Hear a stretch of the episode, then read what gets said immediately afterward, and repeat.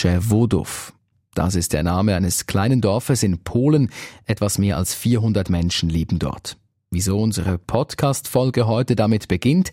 Weil das Dorf seit gestern international bekannt ist.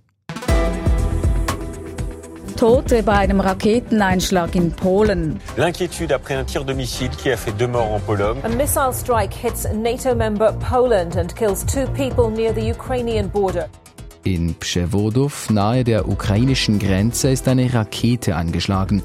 Zwei Menschen kamen ums Leben. Es ist das erste Mal seit Ausbruch des Krieges im Februar, dass NATO-Gebiet direkt betroffen ist. Ja, es ist eigentlich ein Wunder, dass das nicht schon viel früher passiert ist. Das sagt mir Marcel Berni. Er ist Militärexperte und gibt uns in dieser Folge Antworten. Antworten auf die Fragen, was passiert jetzt? Worüber diskutiert die NATO? Wer ist für die Toten in Polen verantwortlich? Und wir sprechen auch über den Präsidenten der Ukraine, der sofort Russland beschuldigte. Dabei zeigt sich jetzt, die Rakete könnte von der Ukraine selbst gekommen sein. Willkommen bei News Plus. Ich bin Dominik Brandt. Wer war es? Wer hat die Rakete abgeschossen, die in Polen zwei Menschen tötete und mit welcher Absicht?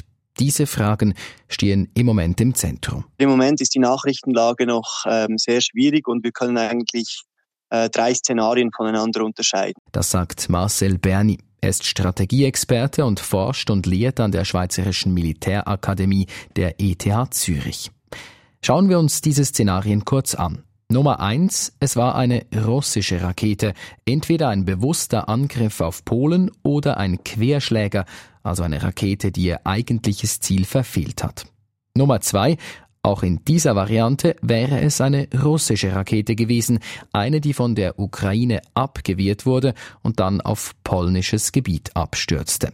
Und Nummer drei, es war eine ukrainische Rakete, die ein russisches Geschoss abwehrte und im Anschluss auf der polnischen Seite der Grenze runterkam. Zum detaillierten Rätselraten und Abwägen etwas später, eines schon mal vorweg, eine der Varianten steht derzeit im Mittelpunkt. Warum das in Przewodów passierte, ist noch nicht restlos geklärt.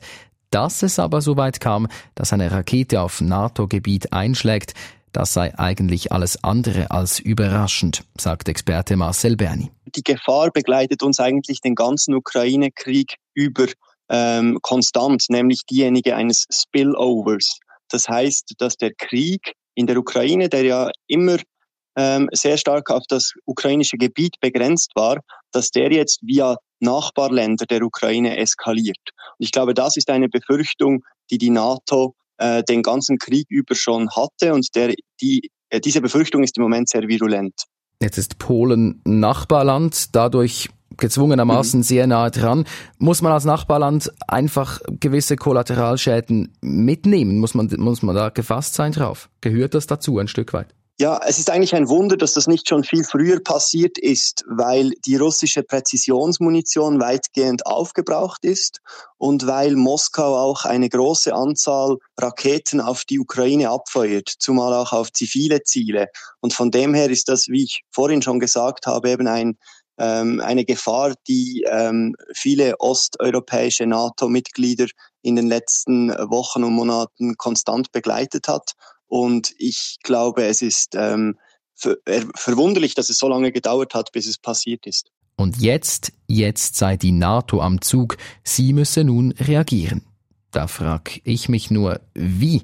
Worüber wird da diskutiert? Ein Stichwort, das in der Berichterstattung häufig fällt, ist Artikel 5. Da lohnt sich ein genauerer Blick. Die NATO als Verteidigungsbündnis, bestehend aus 30 Nationen, die sieht vor, gemeinsam die eigenen Territorien zu schützen. Damit steht die Frage im Raum, wird nun mit der Raketenexplosion auf polnischem Staatsgebiet die NATO zur Kriegspartei? Spoiler Alert, nein, nicht zwingend.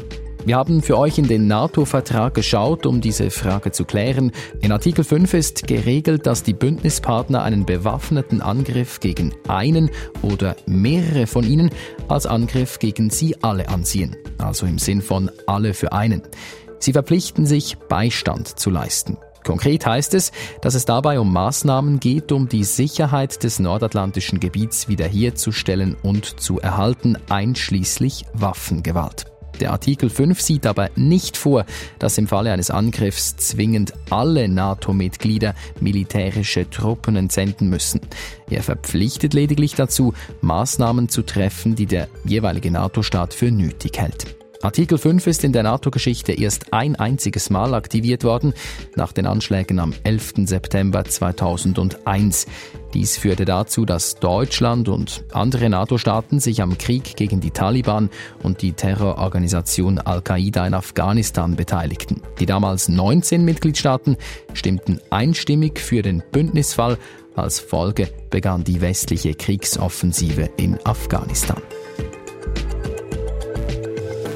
Ich habe Militärexperte Marcel Berni auf diesen Artikel 5 angesprochen, also ob dieser theoretisch jetzt zur Möglichkeit würde.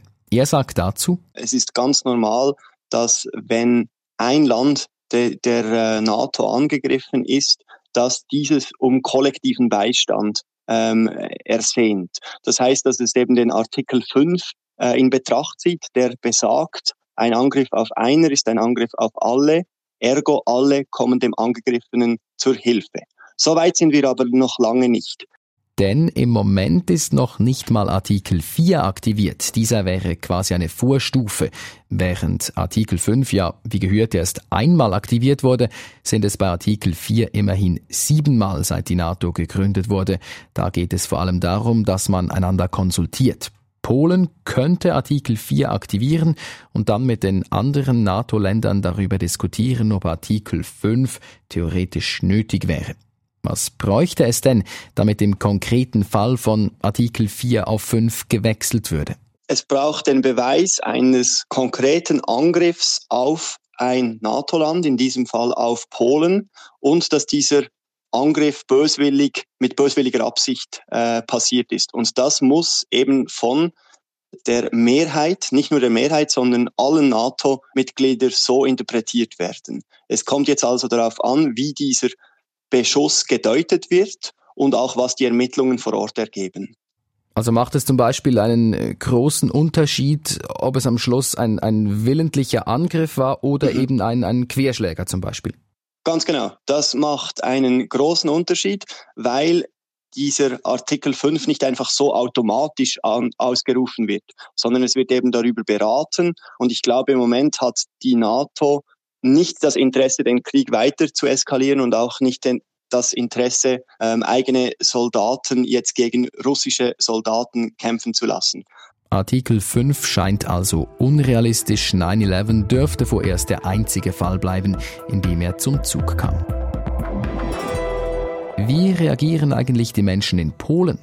Dass im Nachbarland Krieg herrscht und das auch auf Polen extreme Auswirkungen hat, das ist ja nichts Neues. Aber Tote durch eine Rakete, das ist dann doch ein Novum. Zeit, nach Polen zu schauen. Das machen wir mit unserer Korrespondentin in Warschau, Sarah Nowotny. Also Sarah, wie fallen die Reaktionen im Land aus? Also ich würde sagen, die Leute hier und auch die Politiker und Politikerinnen hier, die sind besonnener als in manchen Nachbarländern, in denen ja keine Rakete eingeschlagen ist. Äh, die polnische Regierung, die kommuniziert nur Gesichertes bis jetzt. Die ruft zur Ruhe auf, die spricht zuerst mit den NATO-Partnern, bevor sie vor die Medien tritt. Und diese Besonnenheit, das mag auch daran liegen, dass man hier eigentlich seit der Krieg begonnen hat, mit so etwas gerechnet hat. Also die Frage war nicht, ob so etwas passiert, sondern wann so etwas passiert. Im August zum Beispiel, da hat Russland auch den Westen der Ukraine äh, ziemlich stark beschossen, also den Teil, der nah an, an der polnischen Grenze liegt.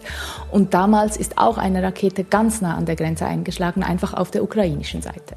Tragisch ist jetzt bei diesem Vorfall gestern natürlich, dass äh, zwei Menschen in diesem dünn besiedelten Gebiet gestorben sind, getötet wurden durch diese Rakete.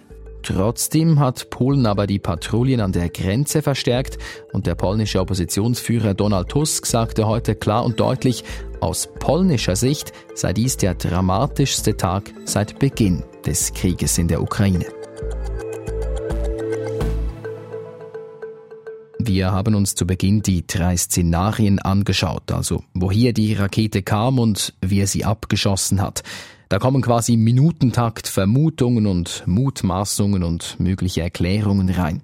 Stand Mittwochnachmittag scheint eine der drei Varianten am plausibelsten, nämlich die, dass es eine ukrainische Abwehrrakete war. NATO-Generalsekretär Jens Stoltenberg sagte, Our preliminary analysis suggests that the incident was likely caused by a Ukrainian air defense missile fired to defend Ukrainian territory against Russian cruise missile attacks. Wahrscheinlich sei in Polen eine ukrainische Abwehrrakete eingeschlagen, die eine russische Rakete abfangen sollte, so Stoltenberg. Er wolle aber klarstellen, das sei nicht der Fehler der Ukraine. This is not Ukraine's fault. Russland trage die Verantwortung, weil es seinen illegalen Krieg gegen die Ukraine weiterführe, so Jens Stoltenberg. Die Theorie der ukrainischen Abwehrrakete, sie passt nicht zu den Aussagen des ukrainischen Präsidenten Volodymyr Zelensky. Dieser hat kurz nach Bekanntwerden des Vorfalls in Polen Russland dafür verantwortlich gemacht. War das vielleicht eine etwas zu vorschnelle Reaktion? Das kann man so sehen. Auf der anderen Seite würde ich zu bedenken geben, was will er denn sonst machen?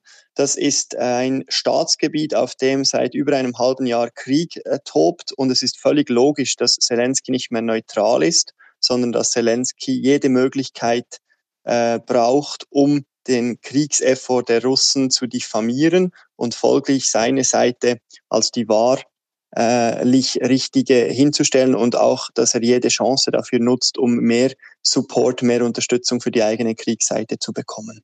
Auf der anderen Seite wird, werden jetzt die neuesten Erkenntnisse von, von Russland genutzt. Äh, aus dem Kreml heißt es, die, die, die Anschuldigungen gegen Russland, die schnellen Anschuldigungen, die seien ein weiteres Beispiel für die russlandfeindliche Haltung ganz vieler Länder. Was steckt da für eine Strategie dahinter? Genau, oder das ist jetzt der Propagandakrieg, der tobt. Das ist eben nicht nur ein Krieg von Soldaten auf dem Boden, sondern auch ein Krieg im Informationsraum. Und jetzt versucht eben jede dieser beiden Seiten, also einerseits die Ukrainer, aber andererseits auch die Russen, Profit aus dieser Situation zu schlagen und das auch einem internationalen Publikum gegenüber glaubhaft darzustellen. Es ist viel passiert seit dem Raketeneinschlag gestern Nachmittag. Wir haben diese News Plus Folge deswegen auch mehrfach umgestellt. Ja, ich hatte auch schon ruhigere Arbeitstage, glaubt mir. Die wichtigsten Politikerinnen und Politiker haben sich geäußert. Zur Schuldfrage gab es immer wieder neue Erkenntnisse. Diskutiert Polen jetzt den Artikel 4 nur oder ist er schon aktiviert? Nicht immer ist es ganz einfach, den Überblick zu behalten. Fassen wir zusammen zu Redaktionsschluss. Was genau es für eine Rakete war, das ist noch nicht geklärt. Vieles scheint aber darauf hinzudeuten, dass es eine ukrainische Abwehrrakete war, die über dem NATO-Land Polen abstürzte. Dass die NATO jetzt aktiv in den Krieg hineingezogen wird, das ist höchst unrealistisch. Fachleute sind sich einig, daran haben weder die NATO noch Russland ein Interesse. Bleibt noch die Frage, wie es denn jetzt weitergeht. Zunächst muss restlos geklärt werden, woher diese Rakete genau kam und von wem sie abgeschossen wurde. Das Gelände wird mit 3D-Technik gescannt. Die Untersuchungen, die sind im vollen Gang. Das heißt, es wird, werden Satellitenbilder ausgewertet, es wird, wird geschaut, von wo die Rakete abgeschossen wurde. Es wird aber auch vor Ort ähm, Abklärungen gemacht, zum Beispiel aus welchen Bestandteilen wurde die Rakete zusammengebaut, ähm, welchen Schaden hat sie aus gelöst und äh, so wird das Puzzle dann Schritt für Schritt zusammengesetzt, vor allem von geheimdienstlicher Seite. Wie lange geht sowas? Wie kompliziert ist das? Ich denke, das ist eine Angelegenheit von diversen Tagen bis Wochen, bis man das ähm, wissen kann. Es kommt darauf an, welche Bilder im Moment vorliegen, welche geheimdienstlichen Informationen vorliegen und auch wie die Rakete ähm, vor Ort eingeschlagen ist. Das heißt, ist sie eben komplett zerstört oder gibt es größere Teile, die man einsammeln kann? Also es sind viele ähm, Punkte, die jetzt im Moment kombiniert werden müssen und ich glaube nicht, dass das ähm, in kurzer Zeit zu einem klaren Resultat führen wird. Und dann hat Marcel Berni leider eine nicht so gute Nachricht zum Schluss. Also das ist etwas, was wir uns an, an was wir uns gewöhnen müssen und was sich die Ukrainer leider schon daran gewöhnt haben. Damit meint Marcel Berni die Nachbarländer der Ukraine. Denn, wie hat er am Anfang gesagt, eigentlich ein Wunder, dass es nicht schon viel früher passierte. Das war News Plus für heute. Schön habt ihr zugehört. Habt ihr Feedback, Fragen oder vielleicht sogar einen Themenvorschlag für eine nächste Folge? Wir freuen uns auf eure Nachrichten, entweder via Mail an newsplus.srf.ch oder auf 076 320 1037. Tschüss, sagen Redaktor Can Kulachcigil, Produzentin Celine Raval und ich, Dominik Braut.